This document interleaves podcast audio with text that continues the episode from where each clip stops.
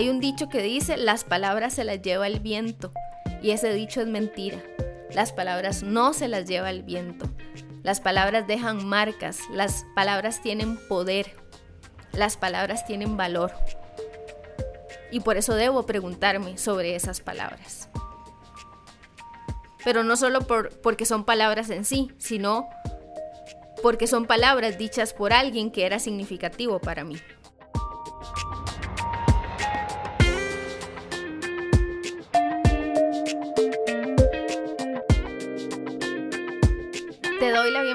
Episodio más de Audiblemente. Mi, nombre es Casey y es un gusto para mí recibirte en este espacio. Hoy les traigo un tema bastante interesante, em, bien, bien común, lo escuchamos montones, se escuchan conversaciones, la gente hace referencia a él y es el tema de la autoestima. Es muy común escuchar a las personas decir, tengo problemas de autoestima, tengo baja autoestima, tengo mala autoestima o yo tengo la autoestima muy bien, tengo eh, mi autoestima muy fuerte, pero realmente, ¿qué es la autoestima? Creo que a veces se habla con cierta ligereza sobre el tema, de manera tal que se deja de lado la profundidad para abordar la temática y es justamente lo que quiero hacer hoy, poder abordarlo con cierta profundidad para entender algunas cosas, no solo de, de cómo fortalecerla, o, qué hacer o ejercicios para la autoestima, no, sino entender de fondo eh, de dónde viene esto, cómo se construye y qué queremos decir específicamente cuando nos referimos al tema de la autoestima. Lo primero es hablar de la palabra como tal, autoestima. La palabra autoestima está compuesta de dos palabras. La primera, auto, que viene del griego y significa a uno mismo, y la palabra estima, que viene del latín y significa valorar o dar valor. Quiere decir que estaríamos hablando entonces del valor que nos damos a nosotros mismos. Y esto es importante tenerlo claro porque muchas veces las personas cuando hablan de autoestima lo refieren única y exclusivamente a su aspecto físico. Y es muy común también escuchar personas que dicen no me gusta, no me gusta como soy, no me gusta como me veo, personas que critican constantemente ciertas características físicas de sí mismo. Sin embargo, la autoestima es mucho más que eso.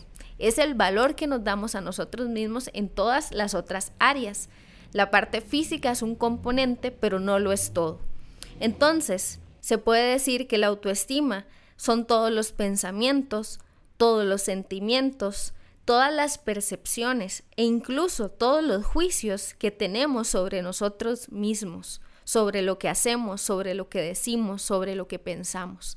Vean que es algo complejo y no tiene que ver solamente con lo que veo en un espejo, tiene que ver con muchas otras áreas. Tiene que ver con lo que siento de mí, con lo que pienso de mí, con lo que digo, lo que digo de mí y los juicios que hago de mí. ¿Por qué es importante abordar un tema como este? Estamos hablando que tiene que ver con sentimientos, pensamientos, percepciones y juicios de nosotros mismos, sobre nosotros mismos. Quiere decir que esto puede llegar a influir en todas las áreas de nuestra vida. Podría llegar a influir en nuestras relaciones de pareja, en nuestro desempeño a nivel laboral o a nivel estudiantil, en el colegio, en la universidad. Puede influir eh, en las relaciones con nuestros amigos, con nuestra familia, porque tiene que ver con nosotros mismos. Entonces, si por ejemplo alguien se considera una persona, es una persona muy insegura, esa inseguridad probablemente la lleve a su trabajo, probablemente la lleve en la manera en que desarrolla los proyectos en su trabajo, o si está en el colegio o en la universidad, bueno, probablemente la lleve a la manera en que eh, responde a una evaluación, a un trabajo, probablemente lleve esa inseguridad a sus relaciones interpersonales. Por eso es algo que podría llegar a influir en todas las áreas de nuestra vida y de ahí la importancia de tocar temas como este para aportar a la salud mental, a nuestra salud mental, a nuestra salud emocional. Ahora bien, es importante entender que la autoestima no es algo con lo que nacemos, no es algo que ya está dado y punto, así es, sino que es algo que se construye y por lo tanto que puede cambiar en diferentes momentos de la vida. Por lo tanto, se puede fortalecer a partir de, ciertos procesos personales. Y también es importante hacer la aclaración de que pueden existir temporadas en la vida de una persona donde la autoestima se sienta más fortalecida que en otras, ¿verdad? Es algo que podría fluctuar de un momento a otro dependiendo de ciertas circunstancias por las que la persona esté atravesando. Por ejemplo, alguien podría sentirse algo inseguro en su área profesional a raíz de un despido, de un trabajo. Alguien llegan, lo despiden y a partir de ese despido, de una circunstancia específica, la persona empieza a dudar de sus capacidades. Empieza a pensar, ¿será que no soy buen trabajador? ¿Será que no lo hice bien? Y, y puede incrementar un poco su inseguridad a raíz de esa situación. Pero bueno, después la persona quizá encuentra otro trabajo y ya empieza a sentirse un poco más seguro eh, desempeñando ese nuevo puesto. Y fue algo que duró unas cuantas semanas, fue una temporada a raíz de una circunstancia. Sin embargo, debemos poner atención especial cuando estos momentos de mucha inseguridad, de mucho juicio, de poca valía son constantes y recurrentes en la vida de una persona. ¿Por qué es importante poner especial atención? Porque, como les decía anteriormente, lo va a llevar a todas las áreas de su vida. Y podría ser que este tipo de cosas, de alguna manera, haga que la persona termine involucrada en relaciones tóxicas, por ejemplo, relaciones de dependencia, de codependencia, cosas que pueden ser perjudiciales para su salud mental y emocional. Y ahí es donde debemos poner mucha atención y hacernos preguntas, reflexionar para después intervenir. Entonces, con todo esto que yo he mencionado hasta este momento, alguien podría estar pensando, bueno, Casey, si usted me dice que esto es algo que se puede fortalecer, que, que puede fluctuar de un momento a otro, dígame cómo lo fortalezco. ¿Cómo fortalezco o cómo trabajo sobre los pensamientos, las, los sentimientos y las percepciones que tengo sobre mí mismo? Y antes de llegar a ese punto, que sí lo voy a tocar, yo quiero abordar otro aspecto muy importante que no quiero dejar de lado, no quiero dejarlo de lado, porque muchas veces nosotros queremos una solución rápida, una técnica, enséñame una técnica, ¿verdad? Enséñame un remedio, porque estamos viviendo en un mundo en el que todo es rápido. Usted puede comprar comida rápida, existe el microondas, que hace muchos años no existía, donde podemos calentar algo rápido. Estamos en un mundo que nos enseña que todo es rápido. Y muchas veces para poder ver resultados consistentes en el trabajo personal que alguien quiere hacer sobre sí mismo, antes de eso rápido tiene que hacerse preguntas. Antes de eso rápido tiene que reflexionar en su historia. Y a partir de ahí entonces trabajar para que el resultado sea consistente. Entonces, antes de llegar a, al qué hacer, yo quiero explicarles primero cómo se construye la autoestima.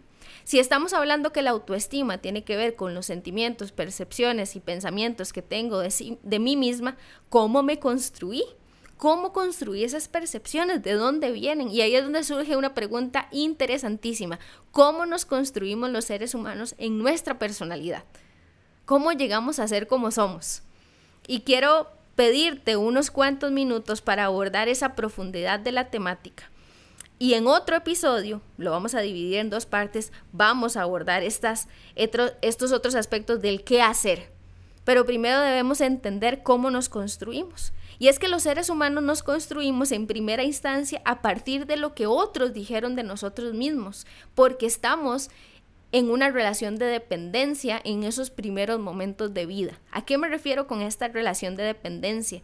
Un bebé recién nacido no puede sobrevivir por sí mismo, necesita de otro que lo alimente, necesita de otro que le cambie el pañal, necesita de otro que lo cuide, que lo bañe, que lo vista, porque hay una relación de dependencia. Y entonces esa relación de dependencia hace que esas otras personas que se ocuparon de nosotros tomen muchísimo valor para nosotros, sean, vamos a llamarlo así, personas significativas para nosotros. Por lo tanto, lo que esas otras personas dicen sobre nosotros va a tener también mucho valor. Esas palabras que los otros dijeron sobre vos también van a ser significativas. Y de alguna manera esas palabras, esas acciones, esos pensamientos que fueron dirigidos a vos mismo cuando estabas pequeño, cuando estabas pequeña, van a ser una especie de base en la que luego vas a empezar a construir otras cosas. Pero no podemos negar que hay una importancia aquí. Por eso, por eso me es importante mencionar que las palabras tienen mucho valor.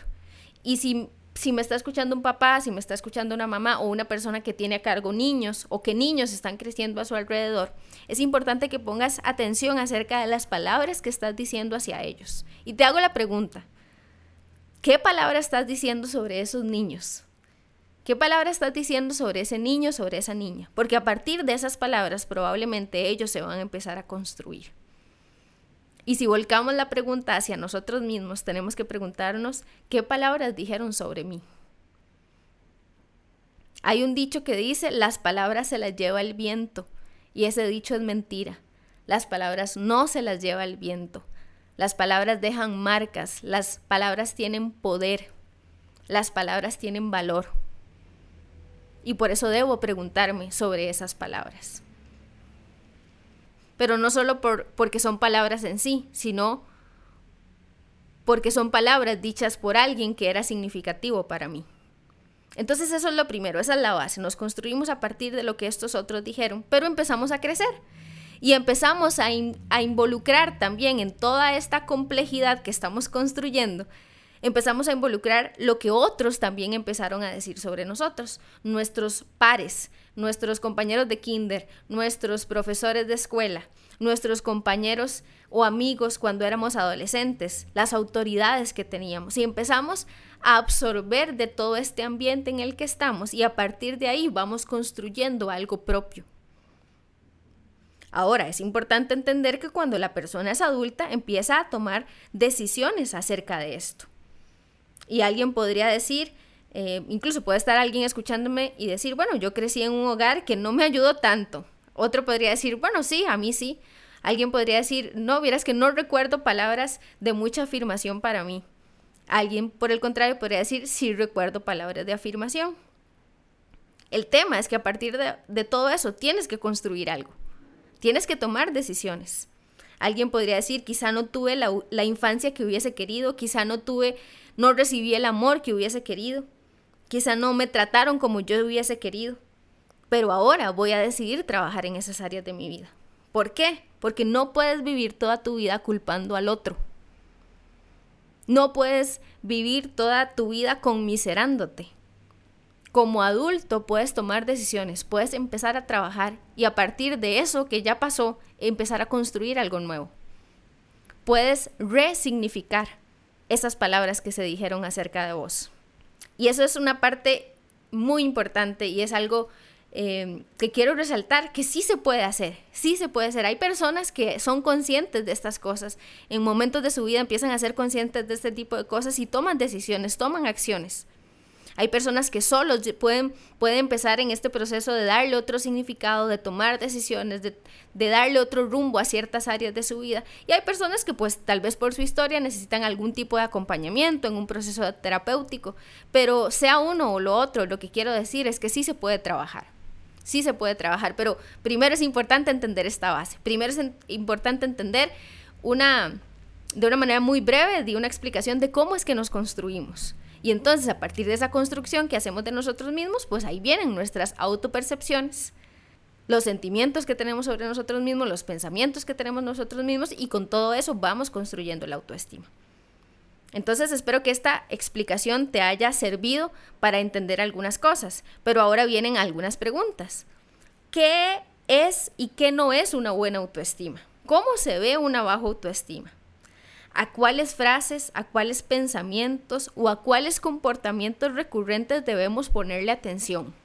¿Y qué paso seguir? ¿Qué hacer si identifico cosas que hay en mí para trabajar? Bueno, todas estas cosas las voy a abordar en el próximo episodio. Así que te invito a que estés atento a las diferentes plataformas para que puedas ver este, este contenido que complementa la explicación que te di el día de hoy.